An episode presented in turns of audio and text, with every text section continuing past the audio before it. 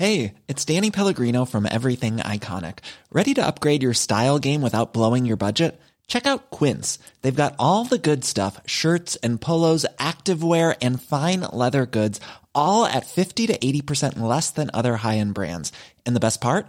They're all about safe, ethical, and responsible manufacturing. Get that luxury vibe without the luxury price tag. Hit up quince.com slash upgrade for free shipping and 365 day returns on your next order. That's quince.com slash upgrade.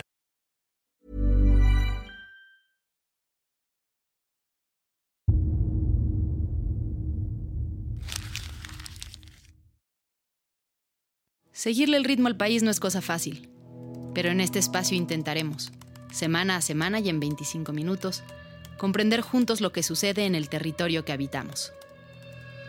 Esto es Semanario Gato Pardo y yo soy Fernanda Caso.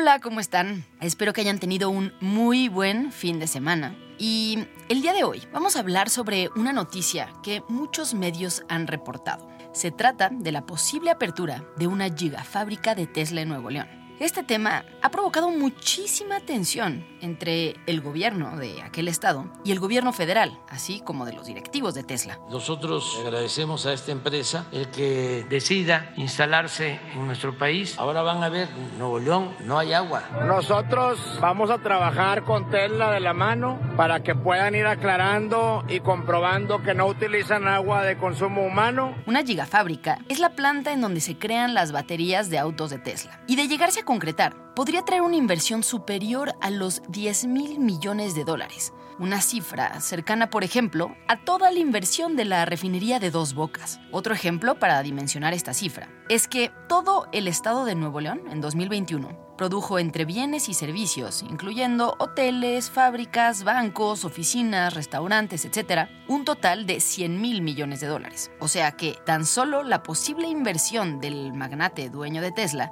representaría un incremento del 10% de este mundo.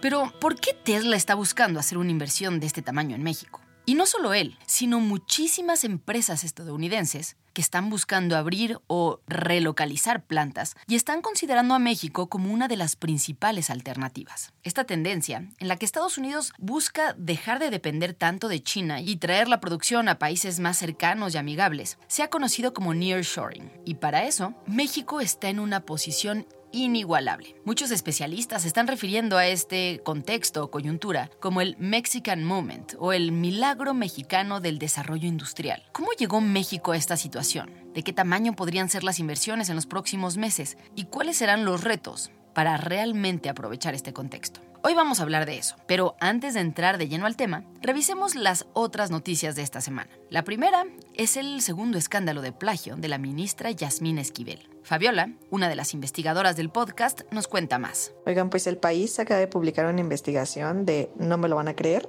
el segundo plagio de la ministra Yasmín Esquivel, pero ahora con la tesis de su doctorado. Antes de las elecciones para elegir al nuevo presidente de la Suprema Corte de Justicia, se reveló que la tesis de licenciatura de una de las ministras contendientes, es decir, Yasmín Esquivel, presentada en 1987 para obtener el título de licenciada en Derecho en la UNAM, había sido un plagio. Las pruebas están siendo analizadas por el Comité de Ética de la UNAM para evaluar posibles sanciones. Yasmín Esquivel lo volvió a hacer. Lo sigue haciendo.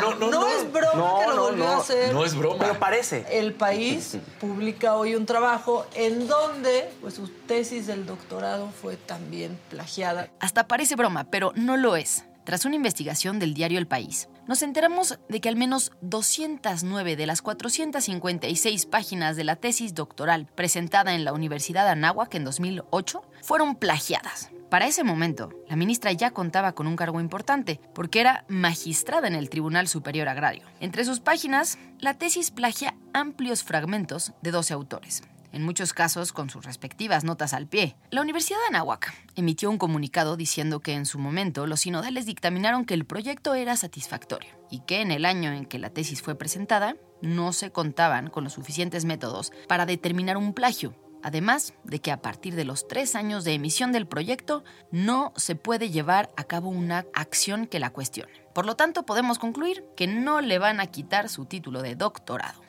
La segunda noticia la propuso Majo, otra de las investigadoras del semanario. Se inauguró una central fotovoltaica gigantesca y creo que estaría interesante saber qué significa para el país y pues qué significa también para el medio ambiente. El presidente López Obrador inauguró la primera etapa de la central fotovoltaica de Puerto Peñasco localizado en Sonora, que promete convertirse en el parque fotovoltaico más grande de toda América Latina y el séptimo del mundo. Este tendrá un gigawatt de capacidad en un espacio de 2.000 hectáreas cuando se haya concretado el proyecto. Según se ha anunciado, la energía producida va a ser capaz de iluminar 100 millones de lámparas ahorradoras de 10 watts y beneficiará a la población de 536 mil hogares. Además, la planeación de líneas de transmisión va a llevar electricidad producida hasta Mexicali a través del desierto al lado del Mar de Cortés. La energía fotovoltaica es la encargada de convertir la energía procedente del sol en electricidad mediante placas fotovoltaicas. Esta energía se transforma en electricidad mediante dispositivos semiconductores llamados células fotovoltaicas. Este proyecto es una gran noticia para las energías renovables ya que a través de él se podría evitar la emisión de 1.4 millones de toneladas de CO2, algo así como lo que generan 270 mil automóviles, de acuerdo con el sitio Energía Hoy. Oigan, podríamos hablar de Sandra Cuevas, la alcaldesa de Cuauhtémoc, porque ya van varias manifestaciones y represiones después de que le quitara la música a un grupo de adultos mayores que se reúnen en el kiosco Morisco a bailar desde hace 12 años. La alcaldesa Sandra Cuevas volvió a ser blanco de críticas la semana pasada, después de ordenar desconectarle la música al grupo de parejas de adultos mayores que bailaban, como cada semana desde hace más de 12 años, al ritmo del danzón. Esto en torno al kiosco morisco en Santa María la Ribera. El argumento es que supuestamente había recibido una serie de quejas de los vecinos con respecto al ruido.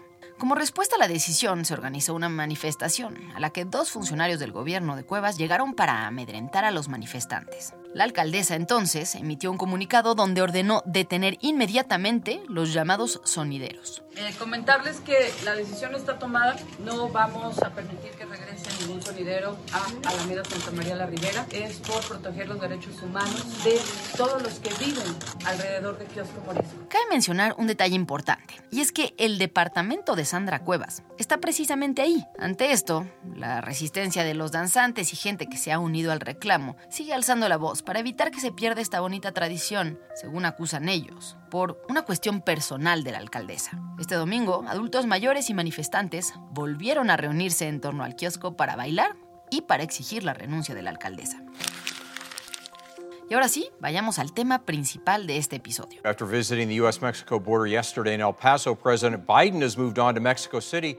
El nearshoring llegó como la promesa del momento la oportunidad que México había estado esperando para recuperarse económicamente. El fenómeno del nearshoring es una gran oportunidad para las pequeñas y medianas empresas debido al potencial de exportaciones que tiene México. Estados Unidos está buscando sacar sus inversiones de China y otros países de Asia. Y México, en ese contexto, no podría estar en una mejor posición para llevarse un gran pedazo del pastel. Primero por su geografía y segundo por su nivel de desarrollo, entre otros factores. Los efectos ya los comenzamos a ver. La Secretaría de Economía informó recientemente que en 2022 la inversión extranjera directa en México aumentó un 12% en comparación con el año anterior. El año pasado comenzó la construcción de 47 nuevos parques industriales en el país y las estimaciones apuntan a que el nearshoring generará aproximadamente 30 mil millones de dólares en México en 2022. Todo esto es resultado del fenómeno conocido como nearshoring ¿Qué es exactamente? ¿Cómo funciona? ¿Y cómo podemos entender a profundidad el contexto que puso a México en esta posición? Bueno, pues para esto buscamos a Jorge Andrés Castañeda, quien es economista por la Universidad de Brown, maestro en administración por la London School of Economics y maestro en asuntos públicos por Berkeley. Jorge además es fundador y director de Kairos, una consultora que justamente asesora a empresas en temas de nearshoring. Bueno, el nearshoring o friendshoring o reshoring, que es más o menos todos los términos que se están utilizando ahorita para describir el regreso de la capacidad productiva industrial a América del Norte, a toda América del Norte. Jorge habla de regresar a la producción en América. ¿A qué se refiere? Bueno, pues según nos explica, durante el siglo XX, gran parte de lo que se consumía en América se producía en América. Hacia los años 90, México se encontraba en una posición estratégica, a tan solo una línea fronteriza de Estados Unidos, el mercado más grande del mundo, y con un reciente tratado de libre comercio que muchos otros países envidiaban. En ocasiones hablan de ayuda, pero nosotros no queremos ayuda, queremos comercio y comercio libre, para que de esta manera podamos tener un mejor desarrollo dentro de la región. El tratado es importante para México. Todo pintaba de maravilla hasta que en 2001 China entró a la Organización Mundial del Comercio, la OMC. Fue entonces que las empresas empezaron a sacar sus centros de producción de la región americana, y no solo rumbo a China, según me explica Jorge, sino a los distintos países asiáticos que ofrecen mano de obra mucho más barata y ventajas por parte del gobierno. Poco a poco, las relaciones entre China y Estados Unidos empezaron a deteriorarse. Estados Unidos acusa a China de espionaje comercial y de no cumplir con los compromisos pactados en la OMC, como por ejemplo abrir su mercado y terminar con los subsidios del gobierno para competir al mismo nivel con el resto del mundo. Estas tensiones llegaron a un punto insostenible cuando Trump llegó a la presidencia. Usted seguramente ha escuchado en estos días que Estados Unidos y China se encuentran en una guerra comercial. Entonces, Estados Unidos consideró recurrir a la medida que suele usar en situaciones como esta, poner aranceles, una especie de impuesto a los productos provenientes de China. Pero había un gran problema en esta lógica. Al ponerle aranceles a China, las empresas y fábricas estadounidenses que necesitan los componentes chinos iban a verse muy afectadas. Es decir, Estados Unidos se había vuelto dependiente de China y no podía sancionarlo. Y justo cuando Estados Unidos empezaba a buscar alternativas, la pandemia llegó. El transporte marítimo de mercancías, muy dependiente del comercio chino, se ve muy afectado por la epidemia del coronavirus, que ha lastrado la actividad de los puertos y la demanda de materias primas en China. Durante la pandemia hubo un colapso global en los puertos que provocó desabastecimiento, retrasos en entregas y encarecimiento de ciertos productos, sumado a un aumento de las importaciones del 22% por encima de los niveles prepandemia. Si Estados Unidos ya se había dado cuenta de que la dependencia de China era un asunto muy delicado, con la pandemia, según me explica Jorge, todo empeoró el proceso que estamos viviendo hoy en día, que producto del COVID, de la guerra comercial entre Estados Unidos y China, de la fragilidad de las cadenas de suministro que se vivió en la economía post-COVID, ha llevado a muchas empresas a buscar relocalizarse a Norteamérica de regreso o a donde están los mercados de consumo, que es principalmente Estados Unidos. Y es entonces que México vuelve a aparecer en el mapa de estas discusiones.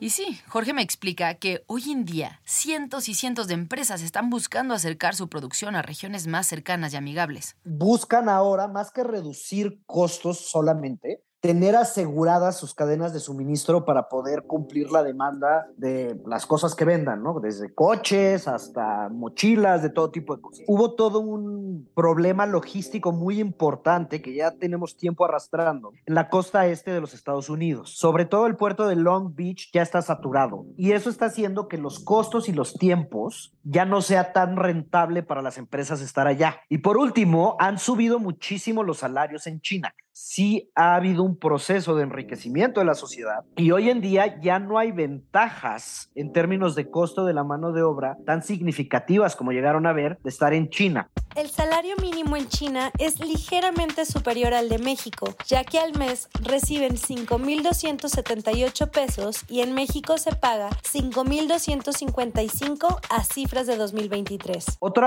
fenómeno que jugó un papel un poco coyuntural fue el incremento de los precios de los energéticos el año pasado por la invasión Rusia-Ucrania y esto llevó a que pues aumentaran muchísimo los costos de transporte. Eso ya no es el caso, pero simplemente mostró una vez más la fragilidad de las cadenas de suministro. Si cuesta tan caro transportar las cosas, pues estás del otro lado del planeta de donde te están consumiendo los productos. Eso se suma a que desde Trump, pero Biden también, ya hay una confrontación comercial mucho más fuerte entre China y Estados Unidos. Jorge me explica que los montos de la inversión vinculados al nearshoring son gigantescos. Le pregunto más o menos de cuánto dinero estamos hablando. De inversiones ya anunciadas de alrededor de 300, 400 mil millones de dólares. En México estamos muy lejos de eso, pero algo sí está cayendo en México, ¿no? No de estas magnitudes, estamos muy lejos de estas magnitudes, pero si tú ves los datos que presenta el gobierno norteamericano, pues sí son muy impresionantes de la cantidad de fábricas que están relocalizándose de Asia al sur de Estados Unidos, a Texas. Sin embargo, Jorge destaca algunos de los atributos que México tiene. Pero si hay mucha mano de obra calificada, digamos, con escuelas técnicas, que es muy buena y productiva y muy útil para estas industrias, ¿no? Entonces, esta combinación de factores hacen que si tú estás decidiendo en este proceso de relocalización, porque te tienes que salir de China, te irte a Malasia, Vietnam o México, pues tiene todo el sentido del mundo venirte a México. En este contexto, nuestra verdadera competencia es el sur de Estados Unidos. No es Malasia, no es Brasil, no es Vietnam, es Tennessee, es Kentucky, es Alabama, ¿no? Y ahí tenemos ventajas y desventajas. Sigue siendo mucho más barato en México, pero también tenemos obstáculos importantes en México. Bueno, pues tenemos entonces que México se encuentra frente a una oportunidad de oro. No solo recibir a Tesla, sino a miles de empresas que están buscando reubicar su producción. ¿Qué necesita nuestro país para verdaderamente capitalizarlo? Hola Valeria, ¿cómo estás? Bien, ¿y tú? También muy bien, muchas gracias. No, encantada. La voz que escuchas es de Valeria Moy, directora general del IMCO, quien además trabajó en la Comisión Nacional Bancaria y de Valores y fue investigadora senior para la Harvard Business School, basada en México durante tres años. Le pregunto a Valeria, ¿qué tiene que hacer México para aprovechar la oportunidad que abre el nearshoring? Es una oportunidad que vamos a aprovechar sí o sí. La duda y lo que se va a volver más interesante es si vamos a aprovechar el potencial de la oportunidad. De que vamos a ver esta oportunidad traducirse en empresas, empleo, crecimiento, la vamos a ver. O sea, no tengo la menor duda. ¿Qué se necesita? La ubicación geográfica la tenemos. Se necesitan, yo diría, dos grandes cosas. Y la principal es energía. Energía eléctrica y gas natural. Energía eléctrica, por ejemplo, en el 25 México va a topar la capacidad instalada de energía. Es decir, en 2025 la capacidad que tenemos para ofrecer energía va a ser igual a la demanda. Hoy ofrecemos todavía un poquito más de lo que se demanda de energía eléctrica. Si no construimos más capacidad, esto se va a topar en año y medio dos años, en 2025. Ya va a ser el límite. Estos son datos públicos, ¿eh? datos del programa de energía de desarrollo nacional, o sea, son datos completamente oficiales, públicos y demás. Pero, ¿qué no el país está invirtiendo en generar ya más energía? De hecho, una de las noticias que dimos al inicio de este episodio tiene justo que ver con un plan anunciado por López Obrador para generar más energía. Bueno, pues según me explica Valeria, incluso si uno junta todos los planes que el gobierno tiene en este momento y los suma a la capacidad de energía que ya tenemos ahora, esto solo alcanzaría para cubrir la demanda hasta el año 2032. O sea, no estamos invirtiendo lo suficiente para respaldar un crecimiento a gran escala. Además de la energía, Valeria me habla de un segundo tema que representa un reto enorme para que México pueda capitalizar las inversiones. O sea, y la segunda cosa, y está poco sobre la mesa, es recuperar la categoría 1 de aviación. Ese tema es clave. Si no recuperamos la categoría 1, no vamos a poder ampliar la capacidad de transporte aéreo de carga ni de pasajeros. Hace más de un año que la Administración Federal de Aviación de Estados Unidos degradó la seguridad aérea en México a categoría 2, misma categoría que tenemos hasta ahora. El estar en esta categoría impide que haya nuevas rutas y nuevos servicios de vuelos civiles entre Estados Unidos y México. Además, aumentará el escrutinio de Estados Unidos a los vuelos de aerolíneas a su país. Pero si queremos ir aprovechando y generar más capacidad instalada, si no tenemos, y sobre todo, por ejemplo, en el sur, ¿no? Siempre se habla de que el sur está rezagado, el sur, bueno, el sur no tiene cómo sacar las mercancías. O sea, el sur no tiene estos trenes que tiene el norte que pueden irse a Estados Unidos directamente. Si queremos mejorar esa capacidad, no hay de otra más que recuperar la categoría 1. Finalmente, Valeria me habla de un punto o reto adicional. La duda de que las leyes se van a cumplir. Pero no las leyes en general, sino aquellas que le importan a los inversionistas, las relacionadas con propiedad y sí, de nuevo, con energía. Que la certidumbre jurídica se traduce en certidumbre de voy a tener energía o no. O sea, porque el tema energético, más allá de la certeza jurídica, lo que importa es que esa incertidumbre jurídica está generando incapacidad de producir la energía eléctrica que se necesita. Porque mientras tengas incertidumbre, por ejemplo, incertidumbre en pongo una planta energía renovable o no, me va a dar el permiso la CRE o no me va a dar permiso la CRE. ¿Qué tal si yo traigo, compro mis chorro mil paneles solares y no me dan chance de instalarlos? ¿Qué tal si ya quería yo poner aquí unos ductos de gas y qué crees? No me respetan la construcción. El mercado energético funcionaba bien, sí, tenía algunas cositas que podíamos haber corregido, sin duda, pero era un mercado que funcionaba bien. Hoy, como está, no está funcionando bien. Y más allá de todos estos retos de energía, transporte y leyes, hay un reto que cualquier empresa que se instale en México tiene que superar. Y es que las autoridades se pongan de acuerdo entre ellas para otorgar los permisos. Bueno, pues el caso de Tesla es un ejemplo de esto. La empresa busca instalar su planta en Nuevo León, pero el presidente ha dicho que no va a otorgar los permisos para que se instalen ahí, ya que quieren que la inversión se haga en Tizayuca por diversas razones. Según dicen, una de ellas es porque el 70% del agua del país se concentra en el sur, sumado a que esto contribuiría al proyecto presidencial de desarrollar más esta zona del país. Al finalizar la grabación de este episodio, se dio a conocer por el medio Reforma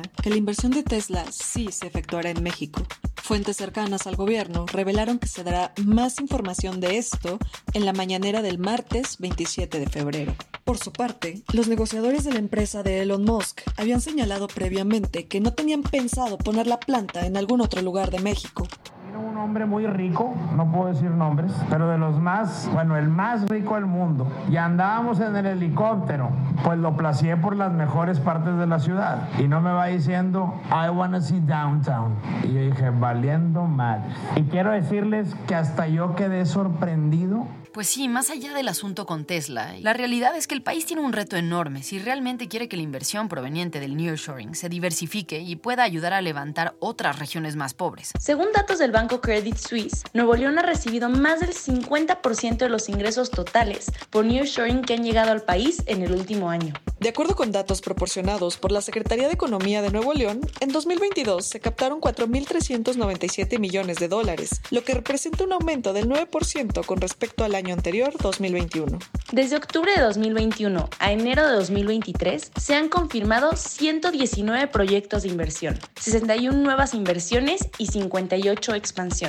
Estos proyectos implican la creación de 68.561 empleos. ¿Qué tendrían que hacer los otros estados y municipios si quisieran competir en esta carrera de inversiones? Para responder esto, buscamos a una especialista en inversión extranjera directa, Claudia Ávila Connelly, quien estudió la licenciatura en Relaciones Internacionales en la UNAM y tiene una maestría en Administración de Negocios por el Broadman School of Management de la Universidad de Toronto y un doctorado en Gestión Estratégica por la NAWAC. Además, en 2020 formó parte de la lista de las 100 mujeres más poderosas en los negocios. Que más que saber cuáles son los estados que tienen las condiciones, la pregunta sería qué es lo que buscan las empresas con interés en relocalizar sus operaciones en otros países, porque las condiciones dependen de la naturaleza del proyecto. Hay proyectos cuyo factor determinante es la disponibilidad de arenas sílicas, por ejemplo, las cementeras. Entonces, pues es un factor determinante. Claudia me explica que el primer criterio es si la empresa requiere o no de ciertas condiciones naturales. Pero el segundo criterio son las instalaciones básicas que van desde que haya luz y buen internet